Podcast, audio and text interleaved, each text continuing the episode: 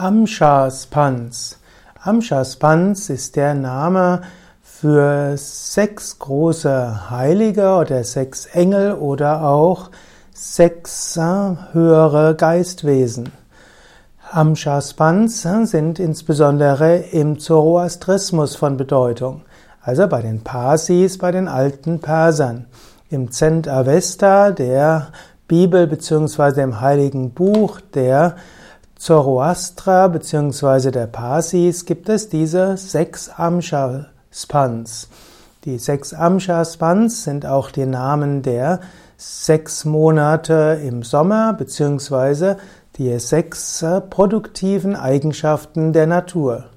Es wird auch gesagt, dass die Amsha-Spans immer bei Ahura Mazda sind und dass sie sechs Engel sind, die sich um Ahura Mazda kümmern und seine Befehle ausführen.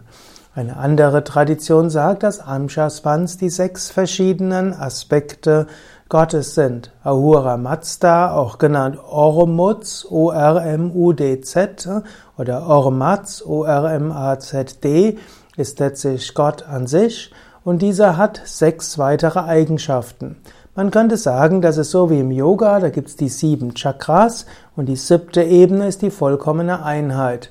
Und so könnte man die sechs Amshas Pans mit den sechs unteren Ebenen und den sechs Ebenen der Chakras gleichsetzen und die siebte, siebte Ebene ist die höchste Ebene, die vollkommene Einheit. Amsha Spans wird auch manchmal gesagt, ist Amesha, Moment, ich will gerade nochmal gucken, Amesha Spenta, Amesha heißt ja unsterblich, Spenta heißt hier Heilige und so sind die Amsha Spans, ja, die unsterblichen Heiligen oder die unsterblichen Heilwirkenden. Die Amsha Spans werden, haben verschiedene Namen und gerade auch in der Anthroposophie wird von sieben Amshaspans gesprochen.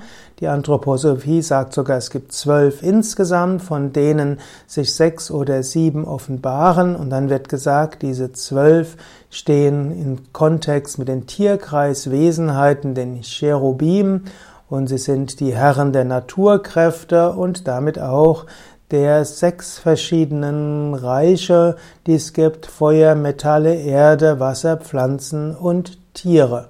Und so gibt es die sechs aktiven Amshaspans, die eben diese sechs äh, Reiche regieren oder sechs Elemente regieren und es gibt die sechs verborgenen Amshaspans.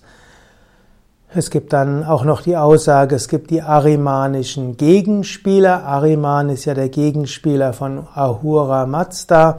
Und dann gibt's die Diener der Amshaspans, das sind die sogenannten Izzats, I-Z-A-R-D-S.